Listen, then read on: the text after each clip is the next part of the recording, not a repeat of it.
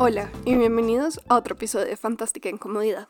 Como siempre, soy Camila Quintana y eh, para este primer episodio de 2020 les tenemos una entrevista muy especial que hice con las coproductoras de Bendita Rebeldía, una película que sale a cines el 13 de febrero.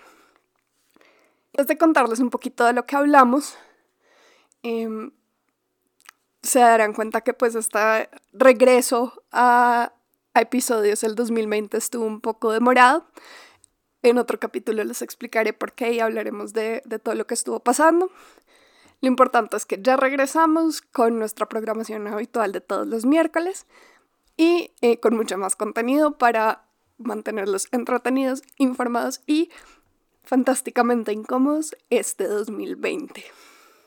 Ahora, Bendita Rebeldía es una comedia 100% colombiana que además es liderada y escrita por mujeres, escrita por Laura Pérez y coproducida por Laura Pérez, Cristina Andrade y Cindy López, dos de las cuales eh, fueron con quienes me senté a conversar.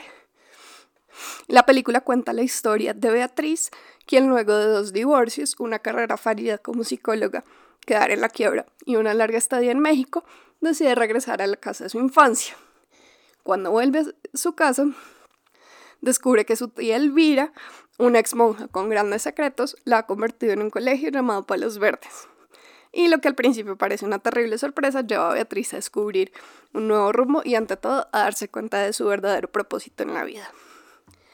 No les voy a contar más, igual eh, durante la entrevista mantuvimos muy libre de spoilers, pero como les decía, entonces me senté con Cristina Andrade y Laura Pérez a hablar de esta historia, de por qué querían contarla y también de lo que es ser mujer y hacer cine en Colombia.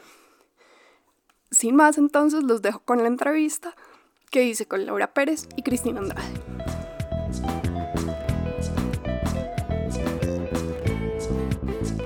Bueno, bienvenidos entonces a este nuevo episodio de Fantástica Incomodidad. Hoy me acompañan Laura Pérez. Hola, yo soy Laura Pérez, escritora y directora de Bendita Rebeldía. Y Cristina Andrade. Hola, yo soy Cristina Andrade, una de las productoras de Bendita Rebeldía. Y pues precisamente hoy vamos a estar hablando eh, específicamente de, Bendita Rebeldía, que sale en cines el 13 de febrero.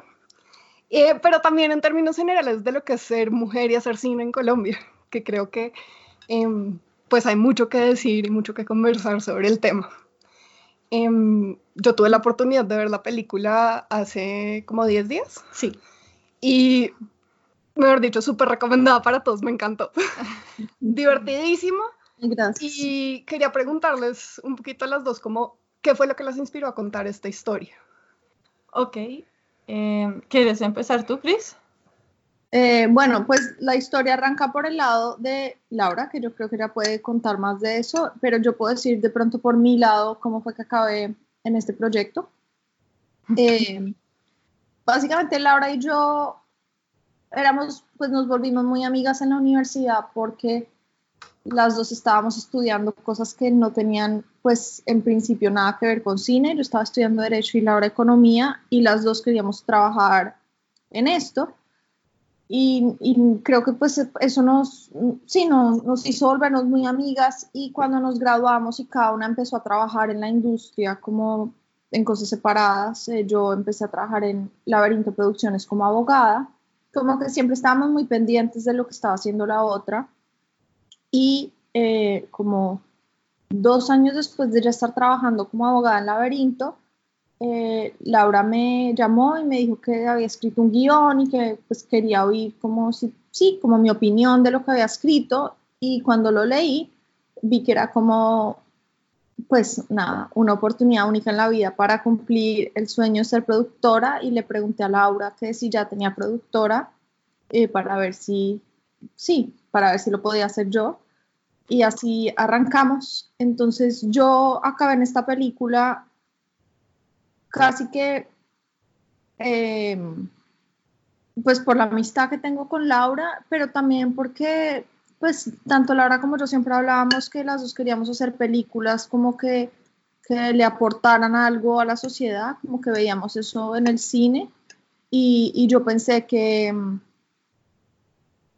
sí, como que, que el, el, guion de Laura hacía mucho eso porque pues era una comedia diferente a las que yo había visto que se habían hecho en Colombia. Bueno, y Lauris, entonces, ¿qué te inspiró a escribir esta sí. historia? Eh, creo que pues todos siempre tenemos ese bichito como de crear y de, de, crear sobre todo personajes, creo que era lo primero que tenía en la cabeza, digamos que elementos, características de lo que sería en un futuro Beatriz y Elvira. Eh, pequeño paréntesis, retomando lo que dijo Chris, hace poco me acordaba, o sea, las dos teníamos tantas ganas de crear y hacer películas y lo que dicen siempre, hacer películas entre amigos es una realidad. O sea, leo las biografías de otros directores y todo y es que Wes Anderson empezó con los hermanos Wilson, que son sus mejores amigos del colegio, de la universidad. Y, un po y ahora pues son lo que son, sí. pero como que me acuerdo con Chris que estábamos en un concurso de algo con celular grabando en tu edificio, como con mi hermana y el novio de ese momento de actores, o sea, creo que llevamos mucho, mucho tiempo como con esas ganas de crear y poder contar historias como se pudiera. Eh, y creo que, bueno, de alguna forma tener esa, ese valor y, y, ese empuje de poder, bueno, decir, bueno, lancémonos a hacer el largo, que al comienzo es muy, no hay una receta exacta para hacer una película, para nadie. O sea, creo que es como querer contar mucho una historia, encontrar algo que está funcionando, encontrar eh, todo este grupo y equipo que lo hace posible. Creo que mucha gente no entiende mucho el rol de lo que es los productores y al final son las personas que están haciendo todo posible eh, y que además es extremadamente mal agradecido. Uno en set o en todo siempre es como la culpa de nosotras, pero nunca gracias a nosotras, pero al final sí mm. es algo que pues digamos que teniendo estos roles y trabajando pues las tres muy unidas nos hemos dado cuenta de eso que siempre pues se saca adelante, entonces como que pues la historia creo que se concretó en mi cabeza una vez, bueno, tuve como también esas ganas ya de materializarlo y decir, no, vamos a escribir el guion, como que ya nada de esperar a que me llegue la luz o que, no sé, como que algo pase por afuera, sino que viene desde adentro. Como sí, es como peculiar cómo sí. la inspiración llega cuando uno se pone a trabajar. Es, exacto, exacto. Más probable inspirarse si uno sí. está sentado trabajando. Exacto, como que eso no se escribe solo, uno tiene que sacar el tiempo y escribirlo. Sí. Entonces fue como, creo que todo se dio también cuando encontramos este espacio, este lugar que es muy inspirado en esa Bogotá que casi nunca vemos, que a mí me encanta mostrar porque Bogotá siento que es muy verde, los planes son como estar en el alrededor, en la sabana, en las montañas, ir a caminar, como pues estamos rodeadas de árboles y siempre vemos una Bogotá gris, eh, súper hostil o algo así, cada vez que la vemos en películas. Entonces también esa necesidad de mostrar de nuevo tanto de la ciudad como de los personajes, en este caso las mujeres, uh -huh. un lado distinto que no se ve en que no lo muestran nuestras telenovelas, nuestros dramas, la narcocultura también que está que ha perjudicado tanto la imagen de la mujer eh, y nuestro valor, digamos, nuestra autoestima más que nada. Entonces nace de ahí y, es chistoso porque a veces para para subir la autoestima toca ver, caer, como ver el desastre, poderse, poder decir, no tengo que ser perfecto, eh, nadie es perfecto, lo, lo, de siempre y sobre todo siempre está la posibilidad de crecer, reivindicarnos, aprender. Creo que en este momento más que nada hay que reconocer que estamos en un momento de reaprender, no es tanto ni de condenar el pasado, ni de, de simplemente decir, no, pues ya me lavo las manos y lo que fue fue, o, sino de, de verdad crecer, aprender, como que mejorar.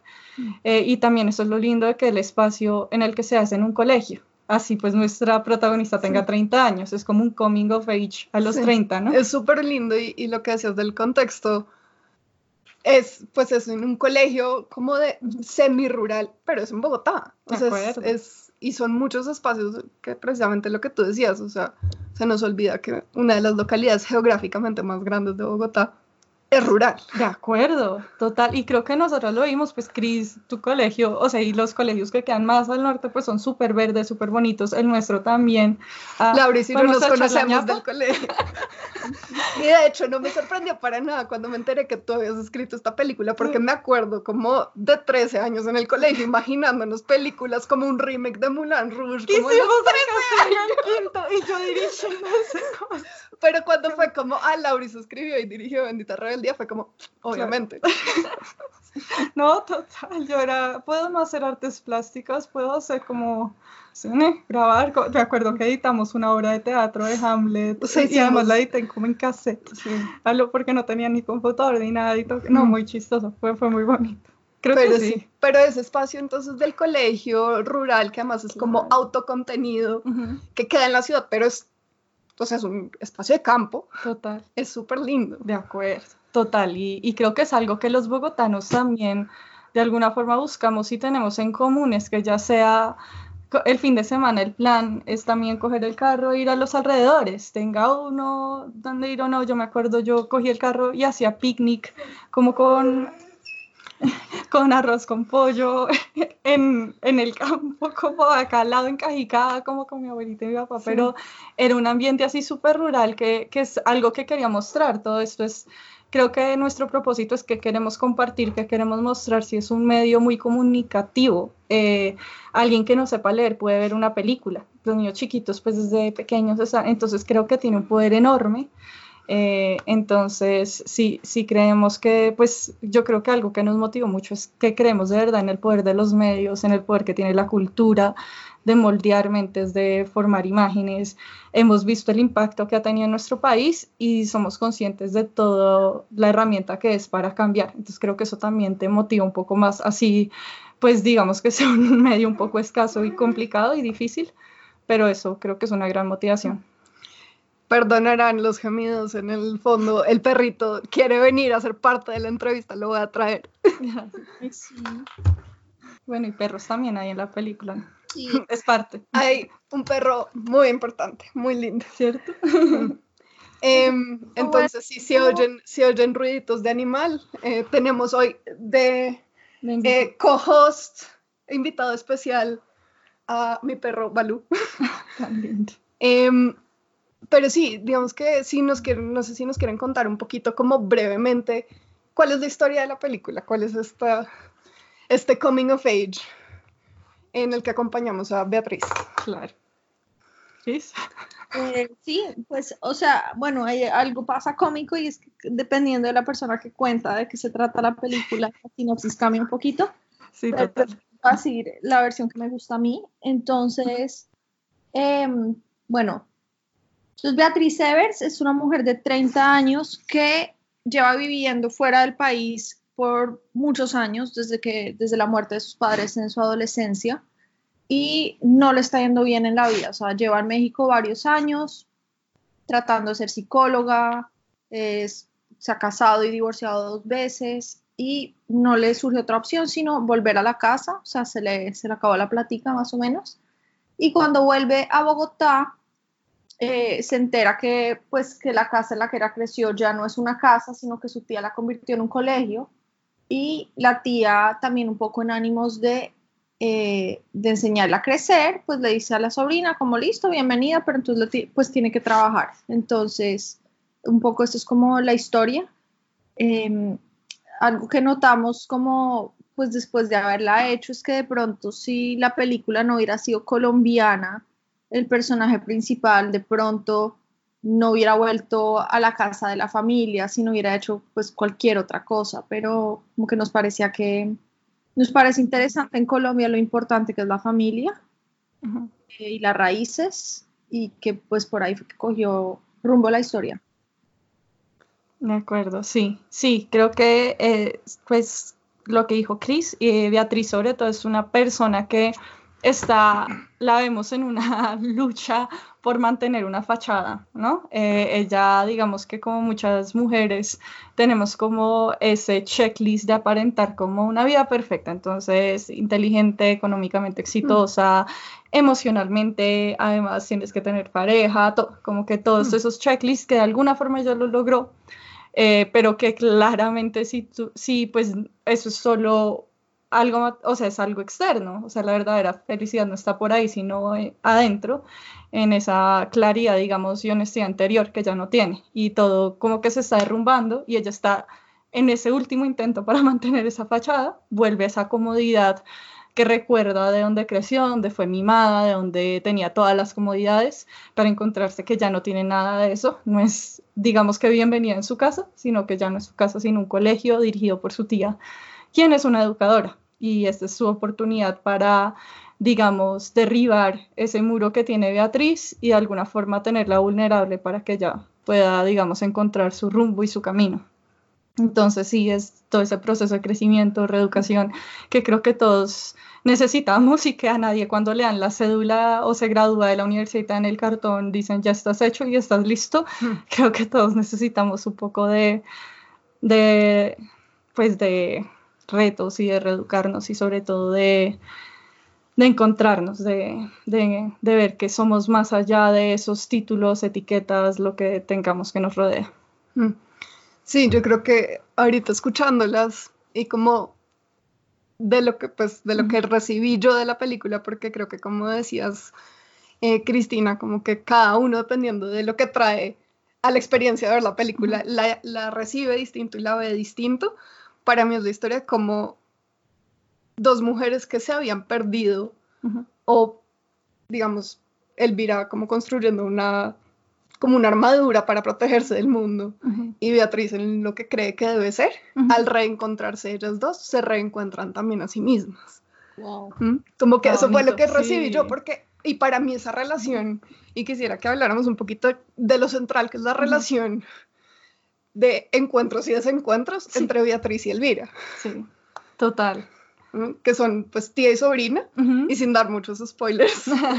eh, por qué centrar esa relación en la, película y por qué la historia de estas dos mujeres y cómo se relacionan las unas a las otras. De acuerdo. Si quieres, Cris, tú. Bueno, pues ahí, o sea, eso, yo quisiera oír Laris porque lo hizo, pero digamos porque me interesó a mí producir una película que la relación principal fuera entre una tía y una sobrina, era porque, em, pues, pues esto es como ya discutido bastante entre, entre feministas o personas que ven el rol de las mujeres en los medios. Eh, el porcentaje de películas en que la historia principal es pues es femenina y no es como hecha alrededor de la relación de esa mujer con un hombre es súper súper bajito mm. Sí y, y, pues ahí digamos, para el público podemos hablar un poquito de lo que es el test de Bechdel, que es como ah, que tiene varias partes. Uno es, hay más de un personaje femenino que tiene nombre. Otro, estas mujeres hablan entre sí. Y tercero, la conversación no es sobre un hombre. y como que y eso son diferentes maneras de medir como qué tanta dimensión se le está dando a los personajes femeninos. Eso es muy femenino. En, sí. en, en, una película. Y eso es una de las cosas que me fascina, que la mayoría de las conversaciones son entre mujeres y no tienen, o sea, creo que hay como una pequeña subtrama semi-romántica, pero... De historias románticas. Sí, es como es una nota al pie, no es lo central, De, la, de la historia, sino que lo central es eso, las relaciones de Beatriz y Elvira cada una consigo misma y la relación que construyen entre las dos. De acuerdo. Ah, y hay toda una conversación alrededor de otra mujer que era la concha holandesa, el cuadro con tanto valor. y bueno, ya ese es el, hermano que los une, el papá. Pero sí, sigue Cris, eh, eh, era... No, pues era básicamente por, por esa prueba, porque a mí como que la, pues el momento en que yo quería, pues decir que quería trabajar en cine fue cuando me vi un documental que se llama Misrepresentation del 2011. Mucho como de eso, de, de, la prueba de Bechtel, de, de como de cómo las mujeres, o sea, así es, son representadas de cierta forma en el cine y la televisión.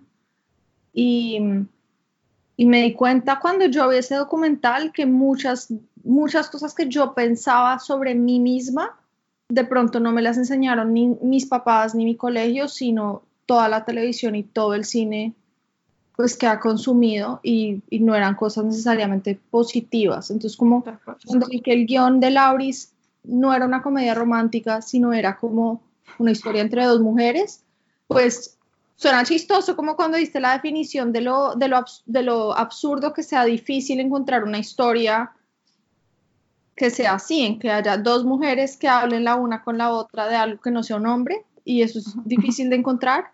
Y pues y Laura lo hizo en su guion y entonces a mí eso fue como una de las cosas que más me, me, me llamó la atención del proyecto. De acuerdo. Cris, recordando, ella también me mostró ese documental, Mm. como saben. pues, Excelente documental, se lo recomiendo a todos los que están oyendo. De acuerdo. Es, y, es, y, y reafirmando ese poder de los medios, o sea, todos los problemas que podemos tener las mujeres, porque es que la representación es importante, lo que vemos en los medios, lo que vemos de nosotras, lo que yo me acuerdo cuando chiquita en el colegio, yo sufría por ser morena y pelo negro y no igualita a Barbie. Y no sé, y por verte en lo que digamos que te categorizan, que es el estándar de belleza, que gracias a, al mundo ha cambiado, pero ha sido muy reciente, es un Mm. cambio muy, muy, muy reciente, como que a veces no caemos en cuenta y todo lo que aún nos falta por recorrer para, digamos, quitar esas etiquetas, quitar esos estigmas y de verdad expandir la representación porque pues somos tantos humanos y lo que más necesitamos en los medios es como empatía y para ser mejores con nosotros y sobre todo con nosotros mismos porque lo que dice Cris, esas, esas visiones que teníamos muchas veces de las mujeres nos hacían solo darnos duro nosotras a nosotras y entre nosotras y, y poner estándares absurdos y una competencia totalmente nada sana que era algo que queríamos como cambiar y el hecho de que el personaje principal sea tan fallido y pues digamos tenga el arco que tiene sin spoilers, pero que sí es una historia de crecimiento y sobre todo también esa reivindicación, esa esperanza que está presente en la historia es importante. Personalmente a mí me gustaba que fuera una tía y una sobrina, justo también porque usualmente la mujer siempre va a tener el rol de mamá. Algo que te define en la vida, le da sentido a tu vida es tener un hijo. Eh, nosotros que venimos de colegios tradicionalmente católicos, las tres, eh, y pues en un país así, creo que es como una, tra o sea, algo que obvio no está mal, yo soy muy familiar, me encanta eso, pero a veces como que me frustra que llegando a los 30 o algo, o sea, hablar con, con alguien es como el reloj biológico, eh, Sí, eso es lo que como- necesito, es como un deber. Sí, como este cuento de que lo que Sí. le da validez a tu camino de vida es que eventualmente vayas a ser mamá. Exacto, como que es algo que te va a salvar también, que a veces es ponerle mucho peso a los hijos cuando pues es, es un camino más de vida, es muy bonito, como que es algo que uno de verdad tiene que querer y creo que es empezar a validar tanto las historias de las mujeres que son madres y que quieren ser madres y que totalmente es muy lindo y muy válido como las que no, es otro camino también muy, muy válido y digamos que acá la tía tiene esa historia de vida donde se ha concentrado en otras cosas y es algo que hemos discutido en la creación del personaje y todo y para mí eso era muy importante, que ella estuviera satisfecha más allá de haber sido mamá o no, eh, tiene su sobrina. Digamos, eh, yo soy chiquita, pero yo he sido tía toda la vida, entonces he- Mm. he sentido ese rol de tía que me encanta. Y en este momento, algo muy personal, pero mío, yo en ese momento no quiero ser mamá, yo podría ser feliz y como que le encuentro mucho sentido a mi vida más allá de eso. No, o sea, no estoy definiendo nada, pero como que eh, me parecía desde la tía que tiene que o sea, yo con mis sobrinos tengo un poco esa visión así, veo más, pues veo otro punto de vista distinto al de mis hermanos y hermanas eh, con respecto a mis sobrinos. Entonces noto cuando se están malcriando con algo, como que puedo ser, es muy chistoso porque juré que yo iba a ser la que los malcriaba, pero había cosas que yo era, dejé que el niño se caiga, se golpee y se pare, como eso está bien, eso es crecer, es parte de cuando, claro, los papás con esa, porque nadie te enseña a ser papá, esto no trae un manual, no nada. Eh, mi- mis hermanos sí son, pues mi hermano sobre todo siendo, pues él, él siempre ha sido súper amoroso, todo, él cuida a su princesita en una burbujita que está súper bien, estoy yéndome muy personal, Pipe, no me odies, te amo hermanito, te admiro mucho, pero también hay cosas que es muy bonito desde la visión de las tías que es como distinta, entonces creo que esa dinámica y creo que sí tenía mucho en mí esa posición de que él le diga, pues mi hermano te mimó toda la vida, pero a toca veces coger es un poquito de calle y, y sacar Exacto. costra. Exacto, tal cual. Entonces sí, Sí. vino desde un lugar muy, muy Y, personal. sí, yo, y yo mí, lo pero- puedo como contar del otro lado porque yo no soy tía, pero soy muy cercana con mis tías. Claro. Y me parece súper lindo y me gustó mucho precisamente que esa fuera la relación central porque por varias razones. Uno es que normalmente yo me atrevería a decir que la mayoría de las historias de relaciones entre mujeres que se cuentan en los medios son o con la mamá o con las amigas, Sí. que son relaciones importantes, Ujú. pero no son las únicas importantes. Y efectivamente, pues otra vez, esto no es como una experiencia general, pero hay personas que tenemos relaciones muy formativas con nuestras tías. Exacto. Em, y, y eso es un, y lo que dices es una relación súper como diferente a la de una mamá y diferente a la de una amiga, en donde las tías te quieren malcriar y cuidar al tiempo. De acuerdo. Entonces es como, quiero consentirla, quiero como mimarla y todo, pero también quiero que sea capaz de enfrentarse al mundo. Y como que a veces las tías son las que son más capaces de retarnos esas cosas. De acuerdo. Y, y volviendo al tema que el cine, somos la industria creativa, yo creo que está en nuestra responsabilidad mostrar relaciones distintas, mostrar personajes distintos, de verdad, diversificar y que no siempre caigamos en la misma historia, en el mismo lugar común. Como que ahí es el reto de, de ser creativo, que también creo que es un reto para la humanidad, como todos, para ya no acomodarnos en esa cajita que nos entregaron fácil. La vida es así, esto está bien, esto está mal. Como que creo que eso es lo que nos ha traído tantos problemas también ahorita y lo que le, uno lo nota, lo que cuesta es como intentar abrir esos estigmas, esa, ese encasillamiento que tenemos de tantos conceptos y, y, entender que somos humanos y somos complejos y pues a través del arte y la cultura se logra mucho esto. Sí. Em, bueno, ya saliéndonos un poquito de la historia en sí, para no arriesgarnos a caer en spoilers, em, solo último plug de la historia y la película específicamente 13 de febrero sale en cines. Vayan a ver la película, se van a divertir, se van a reír, les va a tocar el corazón, es muy chévere. Pero quería hablar también un poquito de cómo fue el proceso de hacer la película, porque me imagino que no debió ser fácil convencer a la industria como vale la pena contar esta historia de dos mujeres que no hay, o sea, otra vez hay una mini subtrama romántica, pero eso no es el cuento. De acuerdo. Y son mujeres que no, que son muy reverentes, que son, lo que decías, como son mujeres que tienen fallos, que se equivocan, que la cagan. Tal cual. Con toda. Que hacen cosas que están mal. Sí. Y eso no las hace menos, como no nos hace sentirnos menos conectados con ellas. De acuerdo. Y esa es la idea también. Eh, digamos que desde mi parte, el lado creativo, eh, tal vez fue un poco más sencillo porque los actores todos tienen muchas ganas de hacer y tienen esa sensibilidad frente a las obras y a lo que hay el espacio. Creo que el reto más grande estuvo, digamos que en la producción, sobre todo con Chris, lo que ya es sacar del espacio creativo al espacio ejecutivo, al espacio de, de, todo lo que es el negocio, digamos, y pues sí que Chris puede profundizar más sobre ese tema. Pues no, o sea, ahí la verdad es que los inversionistas sí les sonó mucho la idea desde el principio. O sea, yo, yo, yo sí creo, o sea, eh, digamos que cuando Caracol decidió entrar al proyecto, se fue como, como un punto de quiebre en que uno ya sabía como si Caracol cree en este pues en este, en esta historia, pues vamos a lograr conseguir más inversionistas. Eh, que fue verdad, sí. Sí. Eh, o sea, yo sí les parecía muy chévere que fuera una comedia porque en Colombia pues las comedias son más taquilleras en general a nivel global son más taquilleras y también el hecho que estética, la propuesta desde el comienzo es que la película estéticamente iba a ser muy agradable de ver. Entonces eso también les sonó mucho.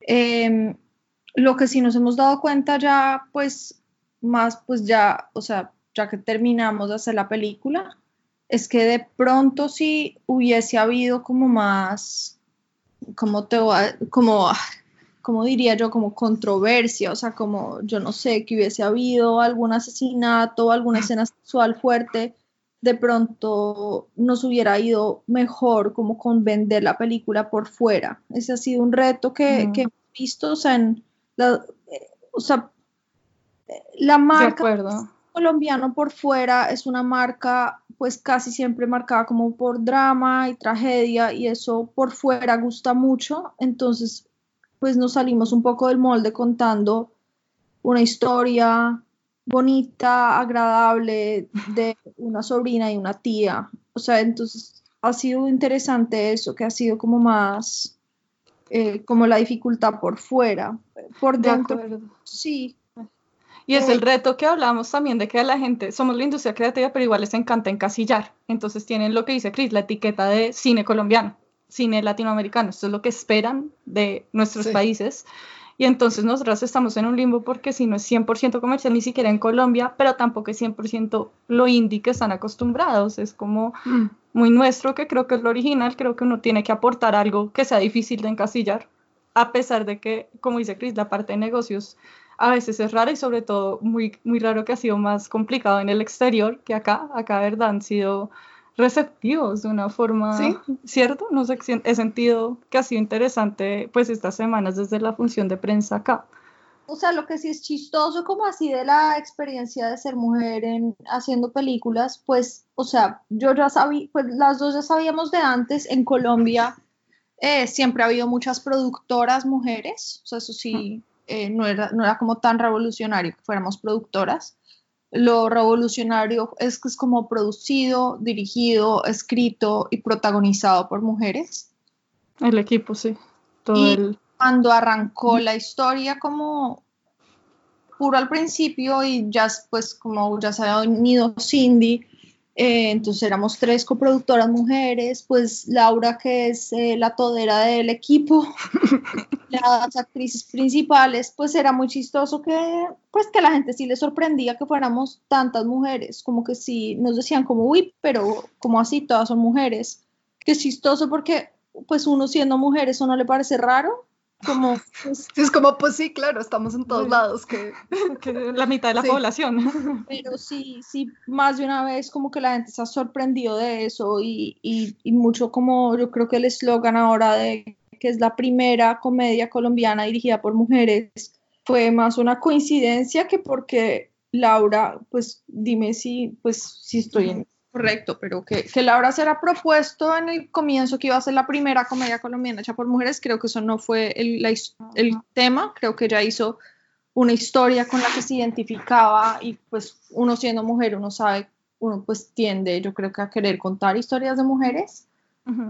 Como que nos encontramos después con la agradable sorpresa de que pues de que podíamos tener un, sí, un eslogan así como tan, pues tan fuerte como la primera de algo. Eso pues es chévere, la verdad. Es muy bonito, de acuerdo. Y también el humor, ¿no? El tema del humor, que es algo que sobre todo aún en Latinoamérica cada vez hay más comediantes mujeres y que salen más, pero aún en proporción sigue siendo muy pequeño. que creo que es lo que a veces en ese momento la gente como que empieza a ir uno y ya dice, listo, solucionado el problema a todos y por algo piden cuota y todo cuando es no solo la deuda histórica, sino aún en este momento. Aquí sí, la disparidad sigue siendo gigante. Sigue siendo enorme, que ya oyen más, pero es que es como, ah, listo, no, pues que ya ha habido de dos, ¿no? pero en proporción ¿Y cuántos, hombres? O sea, dos mujeres, ¿cuántos hombres? Y después... Y la oportunidad de, de crear y, y, de crear libremente sin que uno tenga el peso de estoy representando, que era algo que justo por lo que en el inicio no teníamos esa idea de que iba a ser tan tan el eslogan, sino que era más como sin entre amigos, que a los hombres, pues como hablamos del ejemplo anterior y qué pasa, pues entre todos a nosotras sucedió que es como pueden ver, sin entre amigas y, y por ejemplo, yo algo rescato de, mi, de ser de colegio femenino, acepto que es algo que me he quedado toda la vida, pero algo bonito siempre fue que en la administración, en, en la rectoría, todas las profesores, las cabezas de todo eran mujeres. Nunca tuve problemas cuestionando a las mujeres en posiciones de poder. Como que cuando llegué a la universidad se veía que había algunos estigmas frente a esa clase la una mujer. Y yo, ok. y, toda la vida me, como que nunca tuve como esa clasificación dependiendo del género, otorgar algunas características. Es como no. Y, y lo que pasó en esta película al final fue así. En vez de poner Juanita, poníamos Juanita le digo, al revés, en vez de poner Juan, poníamos Juanita en los personajes. Entonces, sí, porque surge de nosotras, de creadoras mujeres, y por eso creo que hay que motivarlo más, porque si hay un miedo de que si una mujer hace algo mal, dicen, ah, es que por eso las mujeres no son para eso. Y es como, no. Si un hombre lo hace mal, es porque él es malo. Si una mujer lo hace mal, es porque las mujeres son malas. Exacto, uno pues, aún tiene ese peso de género, de mm. ya, todos somos, somos mitad de la población, pero somos humanas, cada una como todos. O sea, es como, es muy chistoso eso. Entonces, bueno, surgió eh, un poco así, la parte del humor también, eh, pues que era algo que me gustaba mucho y estas, por Luna, Laura, creo que Juan, de todas es la primera vez que hacen comedia, de, eh, en forma. Silvia, yo había trabajado con ella también en cosas de comedia, a pesar de que ella es una actriz grandísima en lo que es teatro, drama, es súper talentosa. Entonces, como que sí, sí, en lo que he trabajado usualmente, digamos, más masivo, era muy raro que a las mujeres les dieran los mejores chistes o que fueran las chistosas. Y son muy chistosas. Son muy chistosas.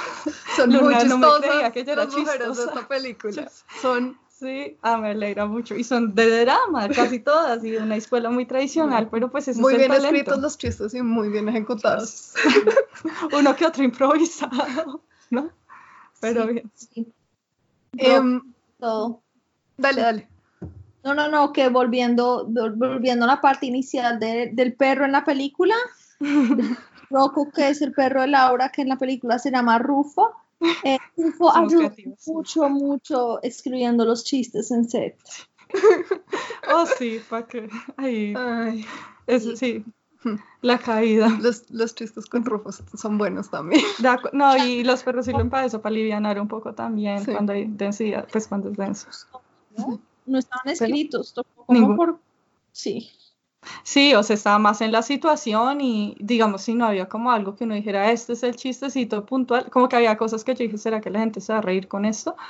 Pero, pero como que no era, yo no sé escribir, digamos, chistes toc toc, ¿quién es? No sé, Sí. como puntuales de, o sea, hacer las situaciones que pueden ser cómicas o dar pie a situaciones que pueden crear humor o comedia, pero eh, sí, no es un humor del, pues slapstick, de alguien que, pues es... Sí, no es un humor tras como- chiste tras chiste. Obvio de, te voy a contar un chiste, sino Sí. como cáguense de risa porque lo que está pasando es ridículo. Exacto, exactamente. Entonces, pues esa era también la idea y pues una propuesta de humor distinta que creo que llevaba por todo el elenco y el equipo, pues llevó a lo que, pues está, al resultado que hay ahora y, y a, digamos, a, a eso que están eh, sacando los medios de la historia, lo que les queda como, vea, pues comedia por ellas. Em, bueno, y en términos de como ya contextualizando la película en el universo de comedias colombianas, em, porque es una comedia, es una comedia irreverente y otra vez son personajes que hacen cosas que uno dice como eso está mal. De acuerdo. Beatriz se pega unas buenas borracheras. Sí, Em, escandalosísimo al parecer, pero sí. Entonces sí, quería como preguntarles cómo, cómo ha sido el tema de comercializar una película que tiene esos componentes donde pues Ujú. efectivamente, o sea, es una mujer adulta que toma y a veces se le va la mano y en ningún momento se glamoriza Ajá, esa borrachera, pero pues tampoco se esconde. tampoco. ¿Cómo les ha ido con el tema de comercializar y cómo llevarlo a cines? Ujú. ¿Cómo ha sido ese proceso? Y para mí es todo un reto porque lo que te decía, yo, yo lo hago un poco, lo hicimos de verdad muy conscientemente respondiendo a cosas que hemos visto. Esto no es nada nuevo. Para mí, pues digamos, Beatriz es una mezcla entre Blue Jasmine, que también pues en, en su desgracia y dolor eterno se está ahogando un poco, y Margot Tenenbaum, que también mantienen ambas una fachada divina, pero por dentro están bien mal y se la pasa fumando y haciendo cosas, digamos que moralmente, pero son películas que, que para mí me aportaron mucho, me hicieron como crecer mucho. Los personajes, uno ve el arco y el cambio, yo dije, esto falta mucho en, las, en, en nuestros medios, en las mujeres colombianas, como pues poder ver eso sin satanizarlo a, digamos, queríamos romper mucho con lo- la tradición, ya sea de la narcocultura o melodrama, y también en este país es duro que a nuestros niños que les permitimos ver, les permitimos ver violencia, les permitimos mostrar quiénes son los ídolos de, pues, de nosotras que pues de verdad no, la, la visión del colombiano más famoso del mundo no debería ser el colombiano más famoso del mundo ni el que más estamos glorificando en la televisión y en los medios y en las series ni en las películas, sino que decíamos pues otros, entonces no nos parecía que de verdad este personaje que dentro del contexto de decadencia, que Luna, o sea, fue una idea como cuando creas personaje que ya vio el, el ¿cómo se dice? La garrafa, la, el flask, Ujú. eh, y le pareció chistosísimo y todas dijimos humor dentro de lo que uno veía también en Tommy Jerry, que son caricaturesco, exagerar, Ah. no nos parecía nada tan grave, al igual que pues los otros temas que hay en la película, pues es como con un humor, bien, nosotras viendo también lo que pues se estaba permitiendo ver y los personajes que estaban viéndose como familiares en Colombia, pero pues sí ha sido un poco, digamos que el hecho de que sea una mujer tomando tanto en un colegio no ha sido tan sencillo de ser, pues de ser, además que lo queríamos hacer un tono por encima de la realidad caricaturesco, pero aún así, digamos que se ha tenido su controversia dentro de, de los comités, pero pues... Sí, o sea, eh, sí, la, película no la clasificaron en, a la misma edad que, pues, que Once Upon a Time de Tarantino, lo cual es increíble porque haciendo la película, en serio, la teníamos pensada para un público como familiar y, y, y, si hay controversia y Beatriz pues se porta mal, entre comillas, pero en realidad, en realidad no hay nada tan como escandaloso como para que esa película sea para, pues para no hay violencia. No tiene como contexto el asesinato. Total, los asesinatos o sea, por Charles Manson. O sea, que los están me parece a mí también. Como ridículo que los están poniendo en eso. Además, es una. No hay como chistes morbosos, no es obsceno, no, no estamos objetificando a la mujer, no estamos mostrando, burlándonos del culo, de la panza, eh, de nada, o sea, es como. Sí, listo. Y el alcohol que además es legal. Digamos que. O sea, es una mujer adulta. y además acá hay películas de blackouts, eh, digamos la versión colombiana de Hangover, cosas así como los hombres porque pues no es tan grave que, o sea, porque si es chistoso eh, un hangover de un hombre, una borrachera, un guayabo enorme y de una mujer no nos podemos reír, o sea, ahí es donde, donde yo creo que le cambian también el contexto de que la mujer tomando es como no es una mujer de bien, eso la hace inmoral. mostrando, está dando papaya, que tenemos que quitar eso también, e-, esas expresiones y esa visión de esa doble moral. No podemos estar midiendo con una regla distinta. Ahí. Sí, porque, o sea, yo veo el comportamiento de Beatriz y claro, hay unos elementos que es como, es surreal, es elevado de la realidad, o sea, no conozco a ninguna mujer de nuestra edad que realmente sacaría un flask en dictando clase en un colegio, yo sé. porque yo dicto clase en universidad y ni en universidad lo haría, o sea, no se me ocurre, no se me pasa por la cabeza. Pero también hay cosas que veo en Beatriz, como donde es como, sí, todas nos hemos, hemos intentado ahogar los sentimientos en vino, como lo hemos hecho. Y, es una cosa con la que la, mayoría de las mujeres, me atrevería yo a decir que la mayoría de las mujeres que estamos llegando a los 30, nos podemos identificar con, sobre todo, de pronto no con el comportamiento, pero con lo que le está pasando a él en ese momento. De acuerdo. Y como que, que eso digan que está al mismo nivel de Tarantino, esa, o que tantas otras Me historias. Y sí es. Como con la edad no es tanto como, ok, listo, pongan la edad que le quieran poner, pero entonces cuando uno mira películas que uno pensaría que tienen cosas equivalentes o incluso como más, entre comillas, inapropiadas, pues entonces esas deberían ser entonces para gente aún mayor, pero eso no es lo que vimos. O sea, cuando vimos como películas en que hombres están teniendo comportamientos equivalentes o incluso peores, o sea, que están tomando, que están yendo pues, no sé, haciendo el chiste de la prostituta, del gordo, o sea, todo eso, y esos son para, no sé, para menos, sí, a partir de para toda la familia. Para toda la familia. Entonces, eso como la, pues, lo que nos impresionó, como la diferencia. Sí, hablando por ejemplo de películas americanas que nos que tienen claramente su paralelo, uh, Bad Teacher, la de Cameron Díaz, que es chistosísima. Entonces sí, pues de lo que me cuentan como que si hay un doble estándar en, en que malos comportamientos se le permiten a un hombre para hacer comedia y que malos comportamientos se le permiten a una mujer para hacer la misma comedia. Es decir, un hombre puede ser bien malo y sigue siendo chistoso. Una mujer puede ser un poquito mala pero mala en las formas que nos parece. Exacto, de acuerdo. Eh, creo que eso resume mucho lo que, lo que vimos, como las reacciones. Eh, sí, es, es tal cual. ¿Qué tipo de humor es como permitido en las mujeres? Y por lo mismo que decía, tal vez no se les permitía tanto hacer ciertos chistes por esa visión que aún tenemos de la mujer latina que es o súper contraria como de virginal y diablo, o sea, de verdad, o, o nada en el o santa puta. Sí, esa es o santa puta. Sí. Sí, y como que, y incluso si vemos como de personajes, de mujeres latinas de, en comedia que han sido prominentes en, creo que en el contexto global, como que siempre son personajes muy como sexualizados, De ¿sí? acuerdo. Y como que este estereotipo de la latina caliente. Sí, que no quiere decir que no haya mujeres latinas Sí, no supremamente bien, sexys y que esté mal ser sexy, pero no es la única forma de ser una Mujer mujer latina chistosa. de acuerdo. Y creo que eso lo ha visto más Chris en Estados Unidos puntualmente porque es- esa visión, ¿no? Esa visión del exterior de hacia la mujer latina, ¿no? Sí, eh, o sea, como una cosa que es como rara y que yo lo digo acá es que pues cua- cuando yo vivía en Colombia yo no era latina, yo me identificaba pues como colombiana. Eh, o sea, no estando en Latinoamérica uno no se identifica tanto como con ese, Con la región. Sí. con la región, uno se identifica, pero que pues en Estados Unidos eh, sí es como todo un continente, es como si fuera la misma, eh, pues, raza. Sí, como si la misma cosa, sí. Sí.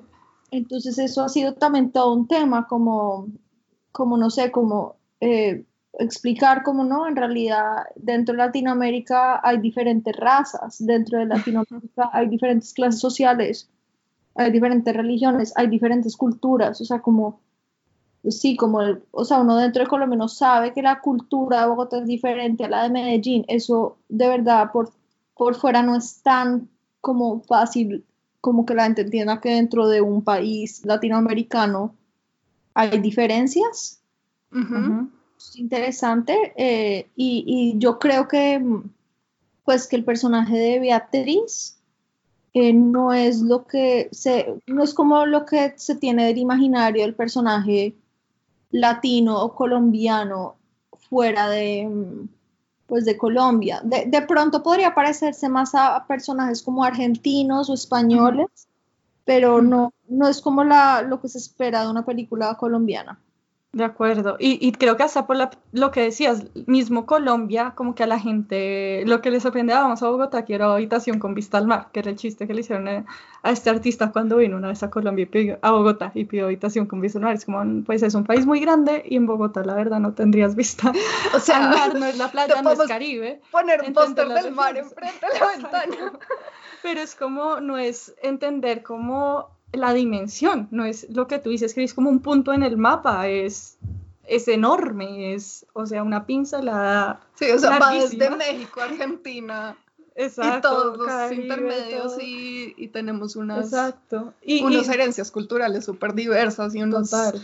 Procesos de mestizaje diversísimos y diferentes en cada región. Entonces, sí, Sí. eso. Y que la misma mujer latina, pues somos muy, en Bogotá yo creo que tenemos un estilo muy distinto y que la gente no se espera eso cuando uno dice yo soy colombiana también, Eh, a diferencia de, Mm. digamos, esos, eh, ¿cómo se dice? Como, no estereotipos, sino fenotipos, pues como imágenes que se tienen tradicionales de, de la mujer latina que tienen en los pósters allá, que tienen eh, tradicionalmente en sus historias, Sí, pues yo, yo estudié en. Estados Unidos en pleno auge de Modern Family y cada vez que decía que era colombiana era como, pero si no te pareces a Sofía Vergara. como, Y era Ojalá. como, sabemos, ¿no? Todas o sea, así. Sofía Vergara es divina, es chistosísima, pero como, Es una. Es de una. las muchas mujeres o latinas. sea, que hay. entonces eres gringa, ay, pero si no te pareces a Jennifer Aniston. Sí. Como, Y, y ese es el peligro tan grande. Eh, hay un, pod- un TED Talk de una, de una, escritoria, una escritora de Nigeria que habla del peligro de la historia única. Y decía eso, como que yo una vez en su clase escribí una historia de un asesino en Nigeria y todo el mundo, y to- en su clase ya en Estados Unidos le preguntaban, ah, entonces todos los hombres en Nigeria son asesinos, es algo muy común.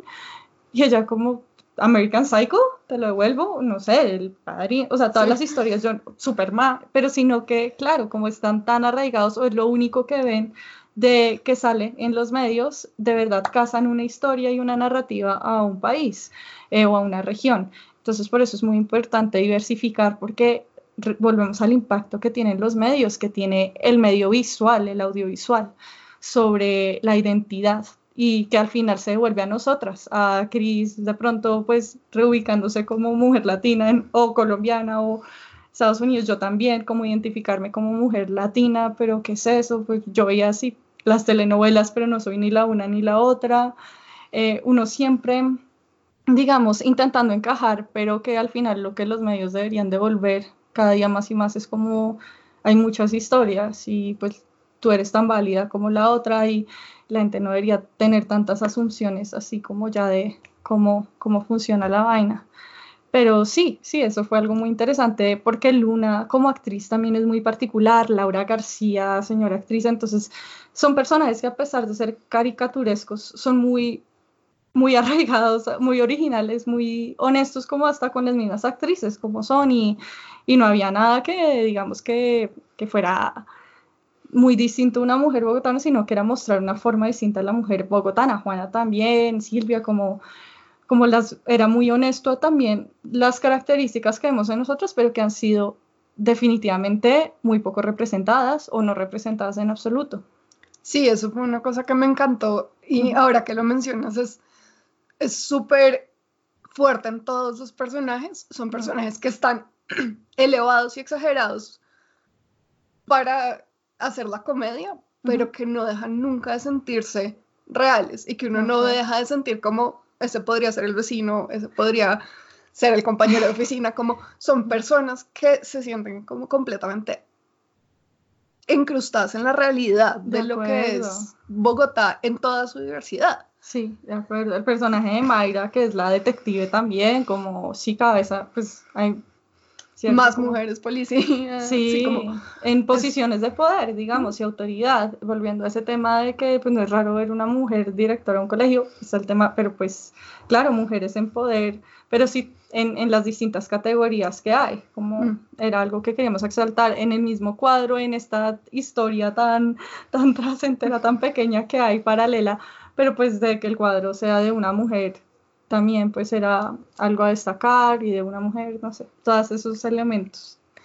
Bueno, pues quiero agradecerles a las dos por eh, traernos a todos una historia de unas mujeres tan complejas y tan chistosas.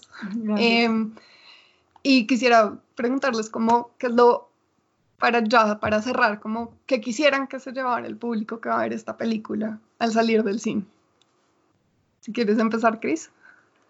No, pues, o sea, obviamente lo que pues queremos las dos desde el comienzo es que a la gente le guste la película, pues, o sea, es una película hecha con mucho, mucho amor, o sea, como, sé que como, como es una película, pues, por, cómo se está haciendo el mercadeo, que de pronto se puede pensar que es una película más, entre comillas, comercial de lo que es, y, y no es así una película que en verdad hemos hecho muchas personas como casi que pues no por la, o sea, definitivamente no por la plata, sino por el amor de contar una historia. Entonces, ojalá lo que queremos es que a la gente le guste eh, y también pues que, que abra las puertas para, para más comedias colombianas que tengan otros temas. Y, y, pues sí, pero, pero yo creo que lo, que lo que yo más quiero es que a la gente le guste la película, o sea, como que, pues la verdad sí, o sea, pues es lo más básico, pero hay películas que se hacen con otra, con otra meta, que es como eh, retar o, yo no sé, o que la gente se dé cuenta de una problemática muy grande. Y en este caso, no, esta película sí fue hecha como para, para divertir. Y ojalá que dentro de esa diversión, pues, eh, de pronto pues, la gente caiga en cuenta de, de que es curioso que sea raro, entre comillas, ver una historia de una sobrina y su tía y que sea sobre mujeres, hablando cosas de mujeres y que, y que eso pues, no sé, que pronto deje de ser algo raro y se vuelva como pues, pues lo normal o, o yo no sé, o que 50% de las historias, dado que somos 50% de la población, eh, pues sean sobre mujeres, no sé, ideas. De acuerdo. A mí sí, coincido totalmente con Chris. Claro que uno como creador, pues esto lo hicimos para las audiencias desde un lugar muy personal de nosotras, es qué nos gustaría ver a nosotras, ¿no? Es muy difícil adivinar qué le gustaría a otras personas, pero lo hicimos muy honestamente desde que sentimos que falta y qué nos gustaría de verdad ver a nosotras. Entonces sale, digamos que es desde el lugar muy genuino. Eh, y sobre todo, a mí me encantaría que digan como wow, hay cine colombiano, o sea, como esto también es cine, que se sorprendan de que estemos haciendo algo distinto, que llamen a que se haga cosas distintas, porque a veces a pesar de ser la industria creativa nos quedamos muy atados en, pero es que esto es lo que vende, como si fuéramos, creo que eso no funciona en ninguna industria, al final, como que al final, si alguien ya lo está haciendo de una forma y funciona bien, lo que uno debe aportar es valor agregado, algo distinto, algo que, que le dé un twist, eh, algo con originalidad, creatividad y pues mucho corazón, como dice Chris, y pasión. Entonces pues tuvimos la suerte de poderlo compartir ahorita, el 13 de febrero, con las audiencias colombianas, que la verdad fue, nosotras lo hicimos, como dijo Cris, para eso, para compartirlo, o sea, para, para que lo vean y, esperamos que eso sea lo más bonito. Eh, que le, eh, nos ha encantado que la gente que la ha visto hasta el momento siempre tienen algo distinto, les emociona momentos distintos, tienes, tienen personajes distintos que les gustaron, frases distintas. Lo hicimos para eso, para que podamos crear algo que ojalá eh, podamos decir, es propio, es nuestro. Es qué lindo, eh, no me sentí identificada con esta película colombiana, de pronto sí se siente identificada con algo de eso. Lo que hicimos para, digamos, eso, para, ojalá alguien diga, cree esa conexión con la historia, que creo que para eso estamos, crear esas empatías, conexiones y, y cada día crear más y cosas nuevas y, y pues seguimos con ese hambre y ganas. Bueno, otra vez, entonces, gracias a las dos por acompañarnos hoy. A todos los que están escuchando, la película sale el 13 de febrero en todo el país. Si creen en apoyar este tipo de intentos de contar historias diferentes, vayan a verla el 14. El, 13, el 14. el 13, el 14, el 15, esos primeros fines de semana, el primer fin de semana es clave para para el, cine. y si queremos que se cuenten más historias desde una perspectiva diferente, tenemos que votar con la billetera. De acuerdo, gracias. Pues lo hicimos desde el lado que creemos que, que para que si llamar a la gente a cine hay que hacer más cine y hacer cosas distintas y por eso pues lo hicimos con como de esta forma pero claro, o sea, la única forma también es que, que, lo vean y pues ojalá les para que la industria, para que la industria les siga apostando contar de acuerdo. historias diferentes, tienen que ver, tienen que ver que la gente las va a comprar. Entonces, los invito a todos a que vayan ese primer fin de semana a verla. Créanme que se van a divertir. Em, y muchas gracias otra vez, Laura y Cris, por eh, acompañarnos hoy en Fantástica Incomodidad. Muchas gracias a ti, Cami. Gracias. Mucho hablar de todos estos temas.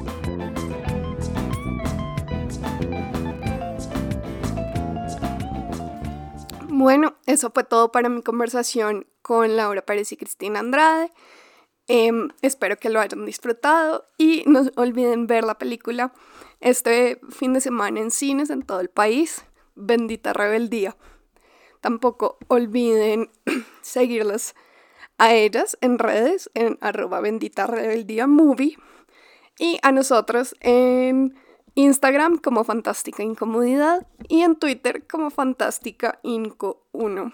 Nos oímos la próxima semana y como siempre los dejo con más de los sonidos de Cinnamon Beats. Chao.